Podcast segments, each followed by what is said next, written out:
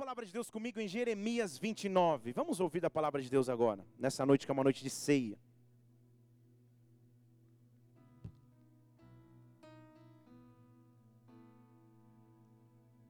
Jeremias capítulo 29.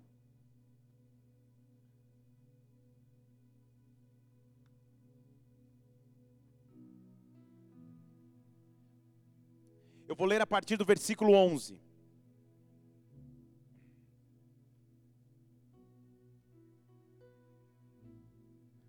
Diz assim: Essas são palavras do próprio Deus. Pois eu bem sei os planos que eu estou projetando para vós, diz o Senhor. São planos de paz, não de mal, para vos dar um futuro e uma esperança. Deixa eu ler de novo. Planos de paz e não de mal, para vos dar um futuro e uma esperança. Então me invocareis, ireis e orareis a mim, eu vos ouvirei. Buscar-me-eis e me achareis quando me buscardes de todo o vosso coração. Buscar-me-eis e me achareis quando me buscardes de todo o vosso coração. Vamos orar. Pai, nós estamos aqui em tua casa hoje. Nós vemos aqui em tua presença para ouvir de ti, para cultuar o teu nome que é grande, que é digno de toda honra e glória. Mas também para ouvir a tua voz, para ouvir aquilo que o Senhor tem a falar nos nossos corações, meu Deus. Pai, a tua palavra nos assegura e afirma que o Senhor tem planos de paz, de esperança e de futuro. E nesta hora são esses planos que eu quero colocar aqui neste lugar, meu Deus que cada pessoa aqui ao som da minha voz possa ser profundamente impactado pela tua presença, pela tua palavra, pelo teu poder. Meu Deus, não são palavras humanas, não é uma atmosfera natural, mas é uma atmosfera sobrenatural. Por isso eu peço agora nesta casa que o teu reino venha, que a tua vontade seja feita agora na terra como no céu. Dá ordem aos teus anjos ministradores e toca cada vida aqui neste lugar. Vai além do intelecto, vai além da carne, vai além das, das emoções emoções e fala de espírito a espírito, que nós estejamos dispostos a escutar a tua voz.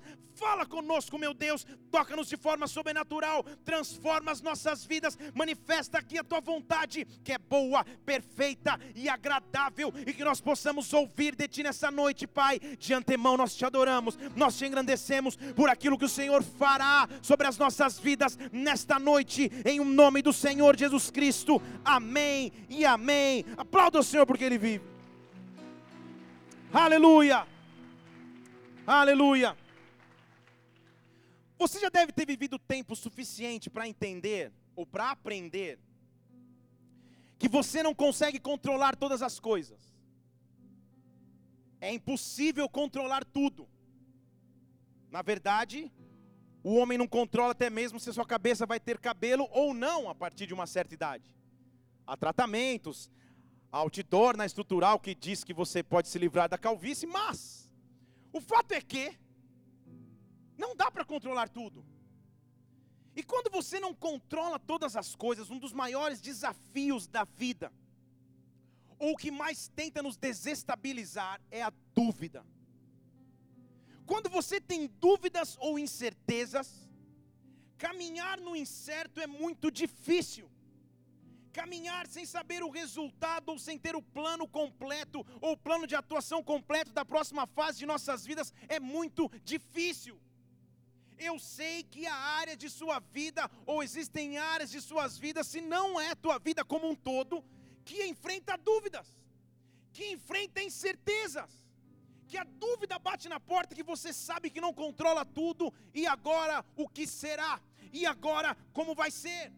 Caminhar sem total discernimento ou sem total clareza é muito difícil, se não quase impossível. Agora a Bíblia está me afirmando em Jeremias 29, 11, nós já acabamos de ler. Deus está dizendo: se você não sabe, eu pensei os planos que eu tenho ao teu respeito. Deixa eu dizer de novo. Eu bem sei os planos que eu tenho ao vosso respeito, e são planos de esperança e não de mal, para que você tenha o fim que você deseja. Então, quando Deus define o plano sobre a vida de alguém, de acordo com a Bíblia que eu acabei de ler, ele define em três fases: planos de paz, planos de futuro e planos de esperança. Deixa eu dizer de novo: planos de paz, planos de futuro e planos de esperança. Eu não tenho convicção nenhuma de qual área da sua vida você enfrenta dúvidas, onde estão as tuas incertezas incertezas, onde estão os teus temores, mas o que eu sei é que a Bíblia afirma que Deus tem para os seus filhos planos de paz, de futuro e de esperança. E eu quero usar da autoridade dada por Deus para profetizar sobre todas as áreas da sua vida, planos de paz, de futuro e de esperança para a tua família, planos de paz, de futuro e de esperança para o teu ministério, planos de paz, de futuro e de esperança para a tua vida financeira, planos de paz, de futuro e de esperança, que toda incerteza se transforme em revelação dada por Deus que toda dúvida se transforme em direcionamento dado pelo Pai. Se você entende o que eu estou dizendo, glorifica o teu Deus aqui neste lugar. Agora, aleluia, pode aplaudir. A primeira coisa, eu quero falar de algumas coisas que a incerteza faz conosco. Eu reservei 48 tópicos com 52 subtópicos cada. Poucas pessoas disseram aleluia, a não ser a Nayala. Então ficaremos aqui que eu resumi em cinco tópicos. Mas o primeiro tópico, que a incerteza traz em nossas vidas, é o medo. E a pergunta, na verdade, é: não é se você tem medo, a pergunta é: quais são os teus medos? Porque todo mundo a certo nível tem medo de alguma coisa. Desde o medo de barata que você define como nojo, mas é medo, até medos medos do amanhã, incertezas e inseguranças em relação ao futuro. Quais são os seus medos? Medo é o maior fator de limite. Quando você começa a sentir medo de algo, quando você se sente inseguro em relação a algo, ao mesmo tempo você se sente limitado. É normal ter medo, na verdade faz parte da natureza humana. Você entender que tem limites. Só que ser comandado pelos medos que não é normal. Se eu entendo que sirvo um Deus que diz que tem planos de paz, de esperança e de futuro, o medo não casa nessa equação. Então é preciso que eu entenda o que fazer com os meus medos. Na verdade, quando Jesus, ou quando Deus visitou um homem com medo, lá está escrito em Josué capítulo 1, versículo 9. Ele encontra um homem com medo ele fala: Josué, seja forte. Estou sendo mais rápido que você aí, né? Aleluia. Josué 1, 9. Não te preparei com esse texto antes. Josué 9. Seja forte e corajoso. Tenha bom ânimo. O que ele está dizendo no original é tenha coragem. Não tenha medo, não te espantes, porque o Senhor teu Deus está contigo por onde quer que você andar. Quando eu começo a entender o que Deus disse a Josué, eu sei que por onde eu saio, onde eu ando, o que eu faço amanhã, depois de amanhã, o que eu faço daqui a meia hora, o Senhor está comigo por onde quer que eu andar. Então o comando que ele recebe de Deus é: Josué, não te espantes, não tenha medo, eu sou contigo, ser forte e corajoso corajoso, ser forte e corajoso, paralise o medo. Salmo capítulo 3 é o cenário de um homem que está sendo atacado por muitos inimigos. Lá no Salmo 3 ele fala assim: Senhor, não está dando mais, os meus inimigos têm se multiplicado. Não é que eles estão se adicionando, eles já estão se multiplicando. Acelerou o processo. Muitos estão se levantando contra mim. Em outras palavras, ele está dizendo: Eu estou passando lutas. Eu estou passando guerras. Eu estou passando momentos difíceis. Onde estão os planos de paz, esperança e futuro? Eu estou passando dificuldades. Eu estou passando dúvidas e incertezas. Muitos estão se levantando contra mim. Na verdade, já me deram um diagnóstico, ele diz. Muitos dizem, versículo 2: já não há socorro para ele em Deus. Sabe quando alguém já define o diagnóstico? Todo mundo tem um parente que olha de fora e fala: Isso aí não tem mais jeito. Sabe quando externamente colocam um rótulo? Não há mais socorro para ele em Deus. Muitos se levantam para dizer isso, mas o mesmo salmista que faz essa afirmação se levanta com autoridade no versículo 3 para dizer: Mas Senhor, Tu és um escudo ao redor de mim. É o Senhor que levanta a minha cabeça. Senhor, tu és um escudo ao redor de mim. É o Senhor que levanta a minha cabeça. Eu quero que você levante uma de suas mãos. Há um escudo do Senhor ao redor da tua vida. Todo ataque que você tem sofrido, toda dificuldade, toda incerteza, toda luta, há um Deus que protege a sua vida. Há um Deus disposto a cuidar da tua caminhada. Há um Deus disposto a cuidar da tua causa. Há um Deus que cuida de cada detalhe do teu ser. Há um Deus que cuida de ti. E esse é o mesmo Deus. Aleluia, pode aplaudir aí. Agora, e este é o mesmo Deus que afirmou ter planos de paz, esperança e futuro. Então ele não perdeu o controle, ele sabe os planos que tem. Ele sabe os projetos que tem. Então é noite de entender, Senhor, eu vou descansar em Ti. Parece que ele fala para algum de nós no versículo 5, ele fala assim: ó, sabe o que eu faço? Tem muitos inimigos, as dificuldades estão se multiplicando, muitos estão dizendo que não há salvação, mas sabe o que, que de verdade eu faço? Versículo 5 ele fala: eu deito e durmo. Eu deito e durmo. E graças a Deus acordo, mas eu deito e durmo. Sabe o que ele está dizendo? Eu não perco o sono com a preocupação eu não perco o sono com a insegurança, porque é o Senhor que me sustenta. Eu não perco o sono, eu não perco a paz, eu não perco nada, na verdade o Senhor me sustenta. Eu deito, durmo e acordo. Há pessoas aqui com dificuldade para dormir porque estão consumidas pelo medo. E Deus está visitando o teu leito nesta noite. Oh meu Deus, Deus está visitando a tua vida e você vai ter um testemunho para contar de como Ele te invadiu com paz, como Ele te invadiu com paz.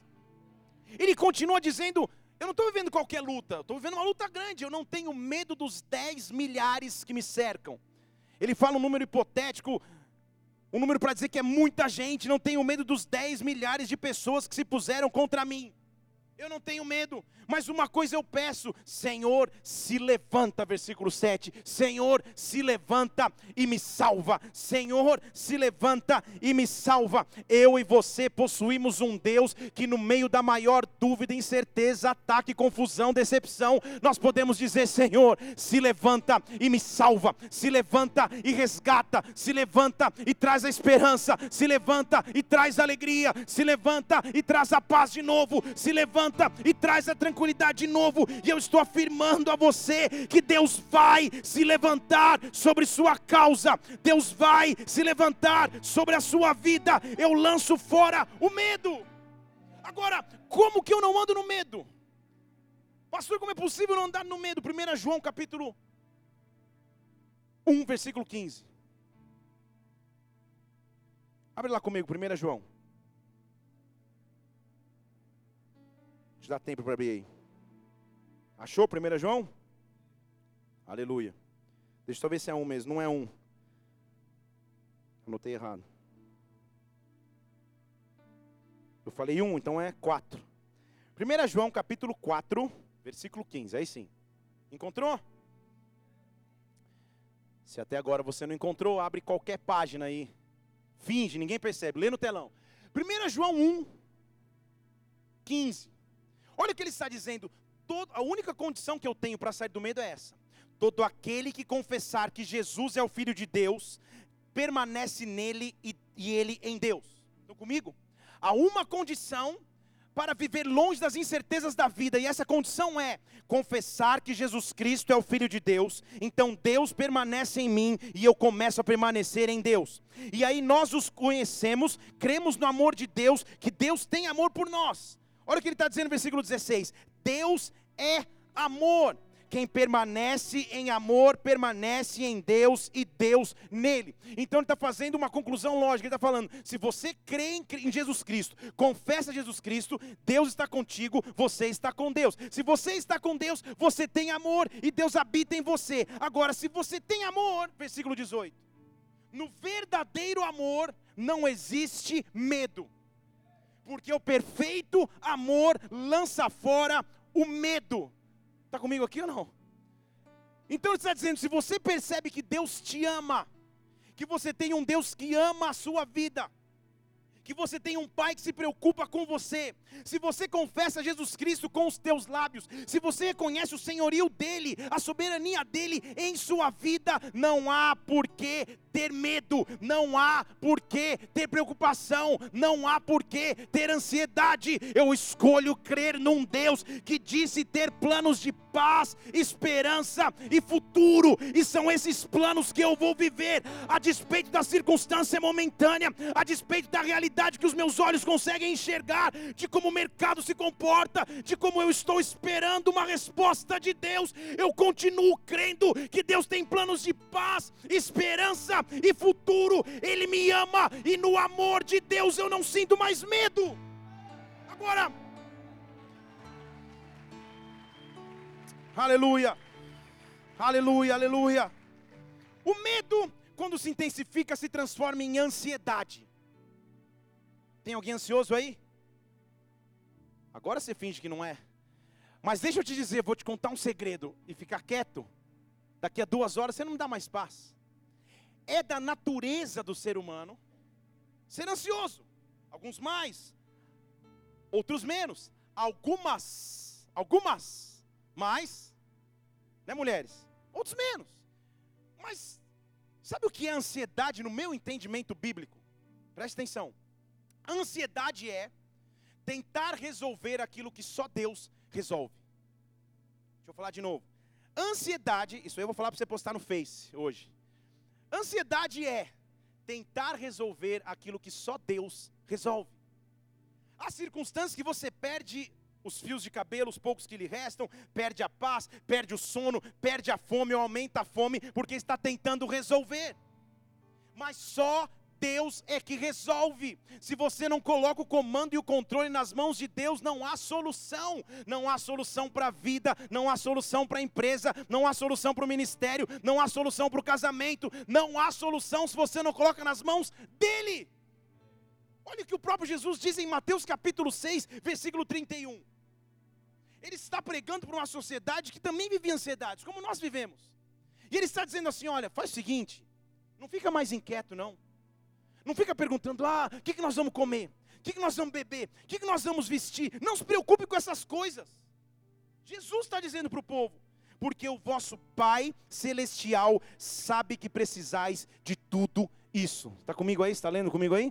O vosso Pai Celestial sabe de tudo que você precisa. Em outras palavras, Ele está dizendo: Deus conhece as tuas necessidades, Deus sabe o que você precisa, e esse mesmo Deus diz que tem planos de paz, esperança e futuro. Eu quero que você feche seus olhos por um instante aqui agora. Este é o momento seu com Deus. Eu quero que você apresente a Deus as tuas necessidades. A Bíblia diz que Ele conhece as tuas necessidades e Ele é capaz de suprir cada uma das tuas necessidades necessidades. Quais são? Senhor, eu preciso de direcionamento para minha carreira. Pai, eu preciso de direção na educação dos meus filhos. Senhor, eu preciso que emocionalmente eu volte a equilíbrio e estabilidade. Eu não sei qual é a tua necessidade, mas a Bíblia diz que o Pai conhece todas. O Pai conhece todas. Abra os teus lábios e fale com Deus agora. Apresente ao Senhor agora. Esse Senhor que diz: não se inquiete mais, não se preocupe mais. O Pai conhece tudo que você precisa, tudo que você espera. O Pai conhece.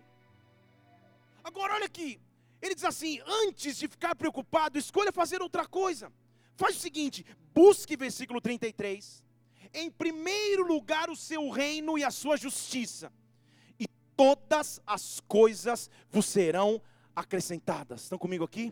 Busque o seu reino e a sua justiça, e todas as coisas vos serão acrescentadas. Versículo 34. Não fique inquieto, ansioso mais, pensando no dia de amanhã, porque o dia de amanhã vai cuidar de si mesmo basta a cada dia o seu mal. Eu não vou andar preocupado com o amanhã, com depois de amanhã, com aquilo que eu não consigo resolver. Eu não vou andar inquieto, pelo contrário, eu vou entregar nas mãos do meu Deus, esse Deus que diz ter planos de paz, de esperança e de futuro. Esse Deus propôs a cada um de nós uma carreira. Carreira no sentido bíblico do Novo Testamento diz respeito às corridas que se faziam no Império Romano na época. Então ele está fazendo uma analogia dizendo: Deus nos propôs uma corrida. Você vai correr. O pessoal aqui da igreja, com muita fé e dedicação, começou a me envolver no esporte chamado corrida. E além de jogar tênis, eu começando a correr. E como é um desafio correr. Porque por mais que você tenha pulmão para aguentar 100 metros, 2K, 3K, 10K, os primeiros dois são cruciais. Porque quando você dá os primeiros passos, a sua mente começa a dizer: para, desiste, que loucura, que você está fazendo isso, olha açaí, olha água de coco. Você começa a se distrair. Não é verdade? E todo corredor experiente sempre fala que se você mentalmente se comportar e tiver um pouco treinado, né? Você passar desse primeiro passo, desses primeiros quilômetros, você vai até o fim. E Paulo está dizendo em Hebreus capítulo 12 que há um caminho a ser seguido que nos dá esperança de futuro. Há um caminho a ser seguido que nos mostra como vencer no amanhã, no depois de amanhã, no mês que vem, no ano que vem. Ele diz assim, Hebreus capítulo 12, versículo 1. Olha, Hebreus 12, 1. Põe na tela também. Nós temos uma grande nuvem de testemunhas. Em outras palavras, Paulo está falando dos que assistem minha vida porque torcem por mim, dos que assistem minha vida para ver o meu mal, dos corneteiros, da mãe, da sogra e do cunhado, de todos. Rodeados estamos de uma grande nuvem de pessoas. E que essa grande nuvem de pessoas possa nos ver fazendo algo deixemos todo o embaraço, toda dificuldade, tudo aquilo que nos impedia prosseguir, deixemos todo o pecado que de tão perto nos rodeia e corramos, não andemos, corramos com perseverança a carreira que nos está proposta. Corramos a carreira que nos está proposta. E algo sobrenatural quando você está correndo, me fizeram correr uns 5K no eixão. E quando você está correndo os primeiros 2K, 3K, você está quase morrendo, você faz a curva, quando está quase no final e você vê a linha de chegada. E todo o povo lá fala, ah, eu não vou chegar desmaiado lá não. Aí você ganha um, um vigor, nem que seja para fingir, mas você chega, cabeça erguida, tipo, nem estou sentindo. Então ele diz: corra, mas não corra desesperado. Não corra sem saber para onde você vai.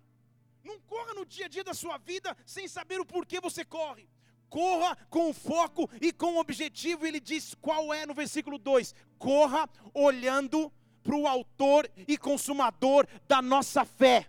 Corra olhando para o autor e consumador da nossa fé corra com os olhos nele, o autor e consumador da sua fé e o que ele fez, com o gozo que lhe está proposto, com a alegria que lhe foi proposta, ele suportou passar pela cruz, desprezou a ignomínia. Meu Deus, antes que você entre no Google para ver o que é ignomínia, é vergonha pública. Então ele desprezou a vergonha pública e hoje está sentado à direita do trono de Deus. O que ele está dizendo é: se Jesus Cristo conquistou é para que eu possa conquistar. Se Jesus Cristo venceu e se assentou ao trono, é para que eu também possa vencer e pegar uma posição na presença de Deus. Ele diz: corra olhando para o Autor e Consumador da sua fé corra olhando para o Criador e para o executor da obra de sua vida. Ele cria e executa, ele faz e acontece. Este é o Deus que eu sirvo. Eu corro não desesperado, olhando os números, olhando as perspectivas humanas. Eu corro com os meus olhos fixos no Autor e Consumador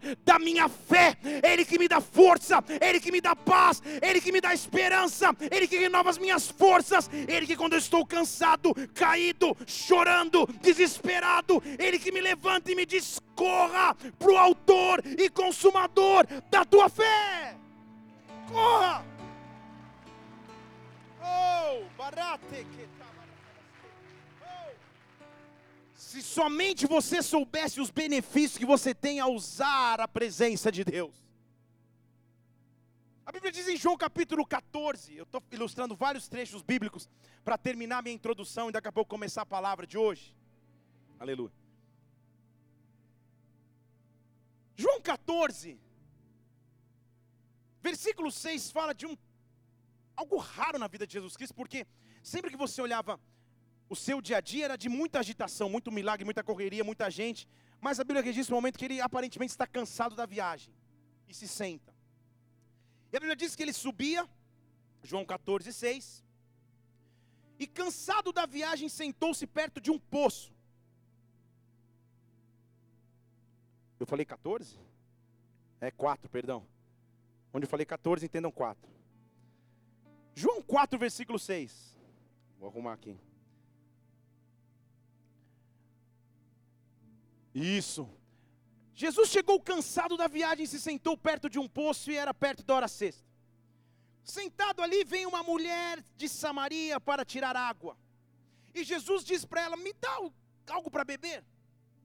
Diálogo até então natural, se não fosse o fato de que judeu não falava com samaritano. Era pior do que palmeirense, corintiano, flamenguista, botafoguense. Era pior. Eles não se falavam, eram povos inimigos. Então Jesus está sentado num poço, vem uma mulher de Samaria, pega água, Jesus fala: Ó, me dá um pouco de água, me dá água para beber. Os seus discípulos tinham saído para a cidade para comprar comida. Então a mulher se admirou disso, versículo 9, porque ela era samaritana. E ela fala: Como você, sendo judeu, vem me pedir, pedir água para beber? Eu sou samaritana, esqueceu? Ele explica, porque os judeus não se comunicavam com os samaritanos. Aí, tudo bem. Só que entenda que Jesus conhece todas as coisas. Deixa eu falar de novo. Jesus conhece todas as coisas. E o que ele estava pedindo para aquela mulher era exatamente o que aquela mulher precisava. E ficou um silêncio aqui, deixa eu explicar. Ele pediu para a mulher algo que ele sabia que a mulher precisava. Ele já não estava falando de uma água natural. Ele estava falando de algo sobrenatural. Ao olhar os olhos daquela mulher, ele sabia o vazio que aquela mulher tinha. Se você ler melhor essa história, uma mulher que tinha passado por cinco maridos estava no sexto, perdida na sociedade, condenada, rotulada, a viver à margem. Muito provavelmente alguém que vivia da prostituição naqueles dias. E Jesus olha para ela e fala: Eu estou com sede, porque na verdade eu sei da sua sede. Você entendeu? Deixa eu falar de novo. Eu estou com sede, porque na verdade eu sei da sua sede. Ele pergunta naturalmente, me dá água. Ele fala, como que você fala comigo? Sou samaritano, você é judeu. Aí Jesus fala, olha, e aí que é o versículo que eu quero dizer a você. Se você já tivesse conhecido o presente, o dom de Deus. Versículo 10, está comigo aí? Se você conhece e soubesse aquele que te pede, dá-me de beber, você já teria pedido e ele te daria a água da vida. Estão comigo? Era como Jesus estivesse dizendo: se você soubesse tudo que eu posso fazer por você, se você soubesse tudo que eu posso te dar, aquele que está sentado ao lado do poço não é alguém natural. Escute o que Deus está dizendo a você: Deus conhece cada uma das suas necessidades.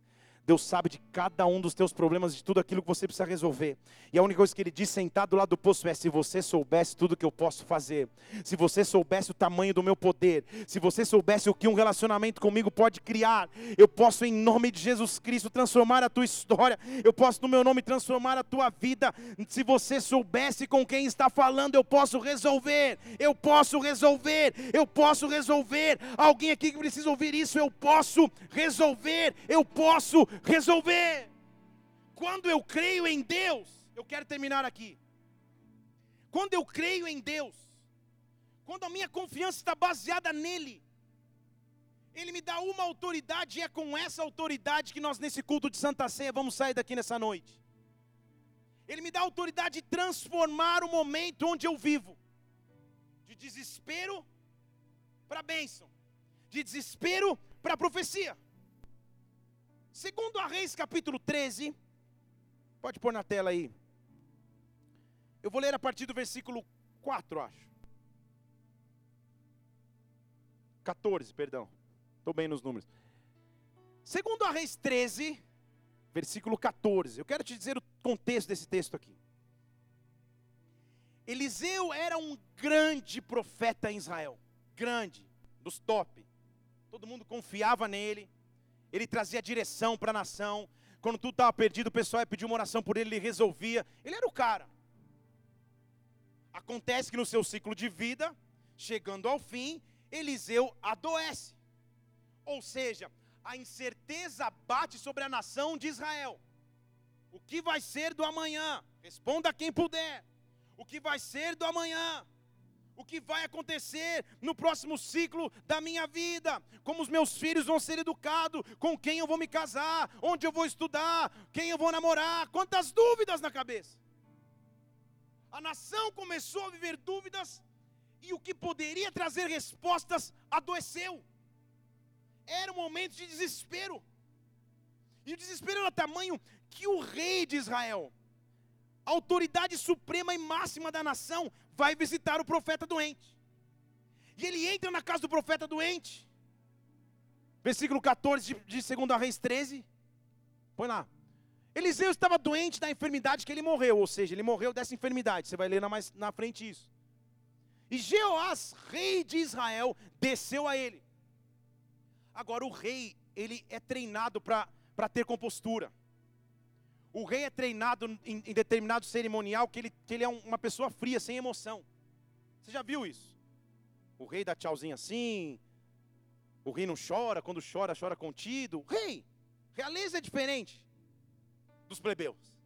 Agora o rei entra no quarto secreto do profeta e ali ele mostra seu desespero. Há momentos que não dá para esconder o desespero. Há momentos que você precisa que Deus responda. Estão comigo aqui? Há momentos que você precisa que Deus haja. E o rei de Israel entra na sala do profeta e com toda a sabedoria real, com toda a demonstração de segurança como um rei, sabe o que ele faz? Abre o berreiro e começa a chorar. Ah! E ele grita uma expressão que você não entende hoje, mas na época era comum. Ele fala: Meu pai, meu pai, carro de Israel e seus cavaleiros. Hã? O que, que tem a ver? Era a expressão, sabe um desenho que eu assistia na infância e o cara falava, ó oh, céus, ó oh, vida, ó oh, azar. Nem você sabe o que eu estou dizendo, mas tudo bem, era isso. Ele estava dizendo, agora a casa caiu. Uma vez eu fui fazer um casamento, já contei essa história para vocês. E eu estou fazendo o casamento aqui, de costas para um muro, e no muro uma casa, sei lá o que tinha lá, lá, lá atrás. E a galera fazendo um pagode, um churrasco, e eu lutando para berrar para todo mundo me ouvir no casamento, e o pagode lá atrás. Até que no momento que eu falo para o casal, que é momento lindo, todo mundo chorando, eu falo, se ajoelhem, por favor, vamos orar. Quando eu falo isso, lá atrás o pagode começou. Parece que o barraco desabou. Eu falei, Senhor, em nome. Fiquei rouco, mas não deixei ninguém ouvir. O que estava acontecendo nessa cena era exatamente isso. O rei Joás entra, Eliseu está acamado, e é como se o grupo de pagode viesse atrás. Parece que o barraco acabou. Ele dizer: Meu pai, meu pai, carros de Israel, cavaleiros. Ele estava dizendo: Quem poderá me defender? Era o que ele estava dizendo, só voltava a entrar o Chapolin na cena bíblica. Era isso que ele estava falando. Ele estava desesperado. Há momentos em nossas vidas que o desespero bate a porta mesmo. Que você não é obrigado a ter resposta de tudo. Mas ali estava o profeta e o rei, o profeta doente e o rei desesperado. E ele fala: Meu pai, e agora? O que vai acontecer? O barraco desabou. E Eliseu, apesar de doente, faz um pedido um tanto estranho, porém profundo demais. Eliseu vira e fala no versículo 15: Faz o seguinte, pega um arco e flecha. Pega um arco e flecha? Tipo, o que, que, é isso?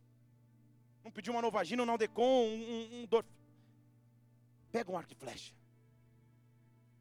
Você lembra comigo que Eliseu é profeta? Ele olha para o desespero do rei e fala: Rei, você não vai ficar nesse desespero. Eu vou morrer dessa enfermidade, mas eu vou te ensinar uma lição aqui.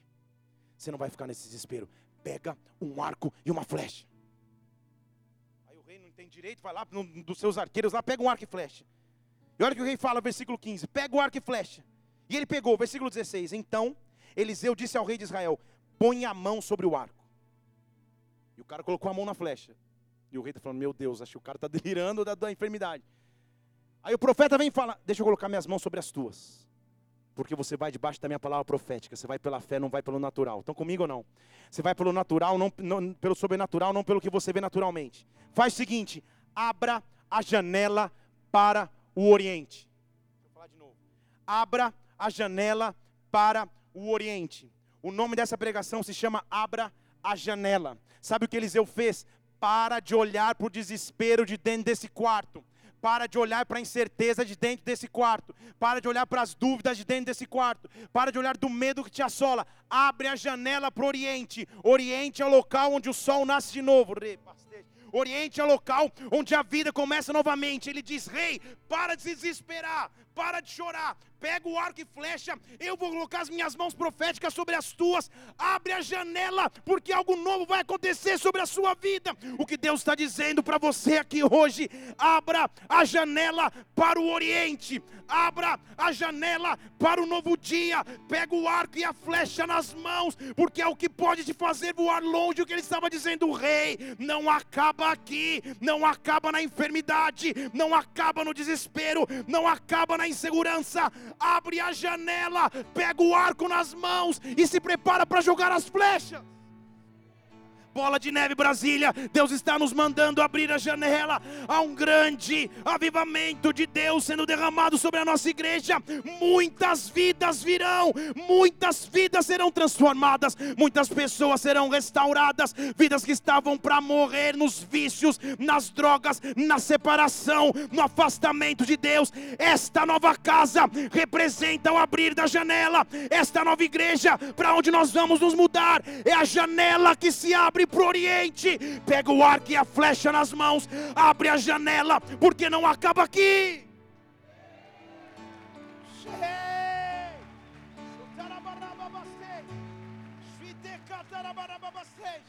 Oh! Ele fala: abre a janela e faz o seguinte: joga a flecha. Pega minhas mãos trêmulas, enfermas e olha para o Oriente. E ele abriu a janela. Abriu a janela, mirou com o arco e ele falou: atira. Atira onde? Atira a esmo. Mas atira para o teu futuro. Atira, atira, atira. E ele grita: pá! Tá vendo? Ele atirou. E quando ele atirou, Eliseu começou a gritar: Esta é a flecha do livramento do Senhor. Deixa eu, deixa eu buscar no original hebraico o que significa livramento, e vou traduzir para o português mais os nossos dias. Ele está dizendo assim: esta é a flecha da vitória do Senhor. Esta é a flecha da vitória contra os sírios, que eram os piores inimigos que o povo de Deus tinha, porque você vai ferir os teus inimigos lá na terra deles até os consumir. O que Deus nos dá autoridade é diante da palavra profética abrir uma janela, lançar a flecha e dizer: essa é a flecha da vitória sobre os meus filhos, essa é a flecha da vitória sobre a minha empresa, essa é a flecha da vitória sobre as minhas emoções. Deus está te dando autoridade para abrir a janela para o Oriente para abrir a janela para o horizonte, dizendo que há esperança, que há paz, que há futuro. Abra a janela, porque Deus vai fazer coisas grandes. Se você crê no que eu estou dizendo, glorifica o teu Deus com todo o teu coração e adore.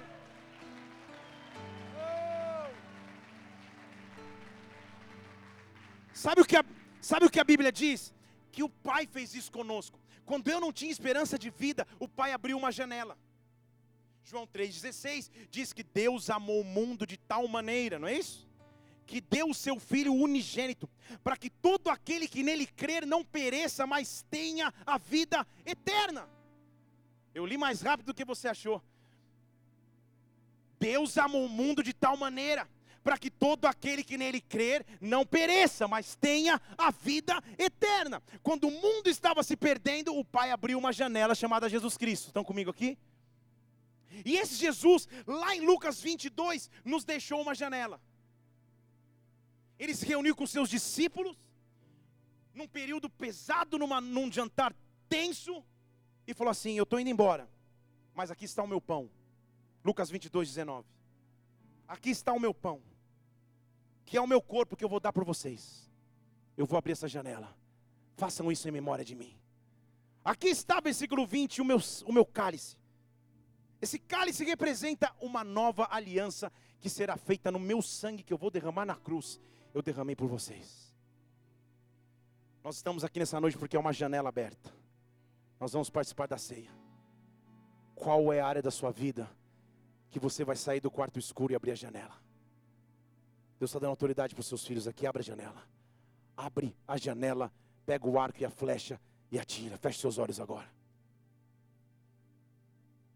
Nós vamos nos posicionar para ceiar aqui.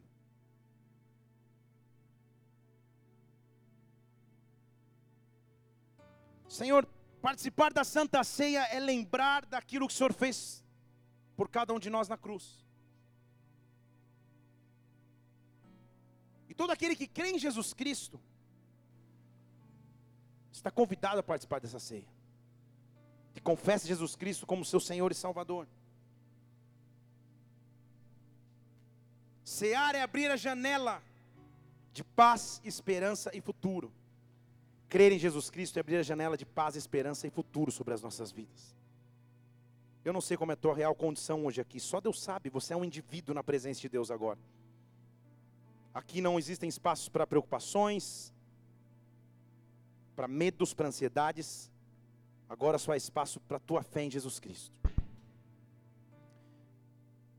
E nós estamos aqui nesse local hoje, reunidos para adorar a Deus, e todos os olhos estão fechados aqui nesta casa. E antes de encerrarmos, eu quero te fazer uma pergunta aqui. Talvez você esteja aqui nessa igreja hoje pela primeira vez. Ou não, você já tenha vindo outras vezes. Mas nessa noite você decidiu entregar a tua vida para Jesus Cristo. Não só a tua vida, mas o controle da tua vida, de tudo que envolve a tua vida, entregar nas mãos de Jesus Cristo.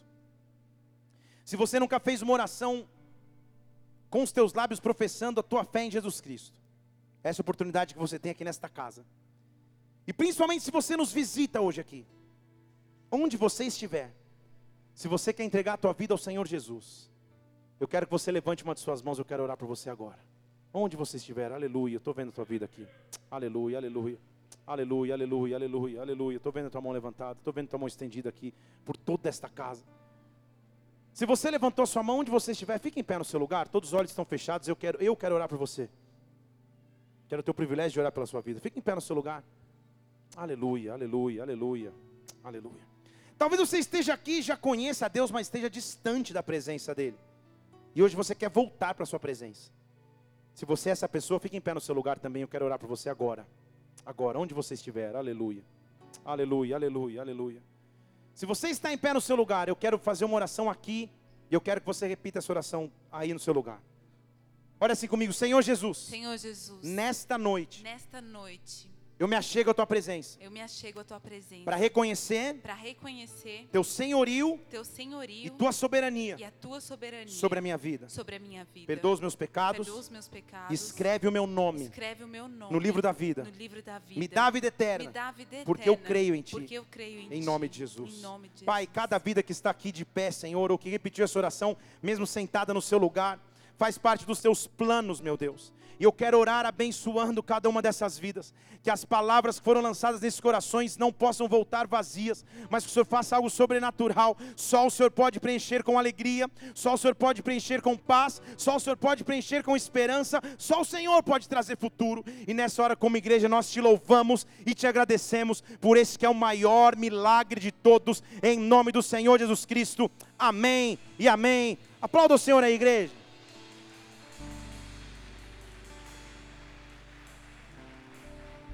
Graças a Deus. Se você fez essa oração, nós vamos no final dessa reunião que vai ser daqui a pouco. Orar por você, na verdade, gostaria muito que você deixasse seus dados aqui, para que a gente pudesse entrar em contato contigo, te convidar para uma reunião menor, para você entender a profundidade da atitude que você tomou, que eu não tenho dúvida que foi a melhor atitude da sua vida. Que Deus te abençoe muito. Se você é aqui da casa e viu alguém fazer essa oração, dê um abraço nessa pessoa enquanto a gente aplaude o Senhor como igreja, mais uma vez.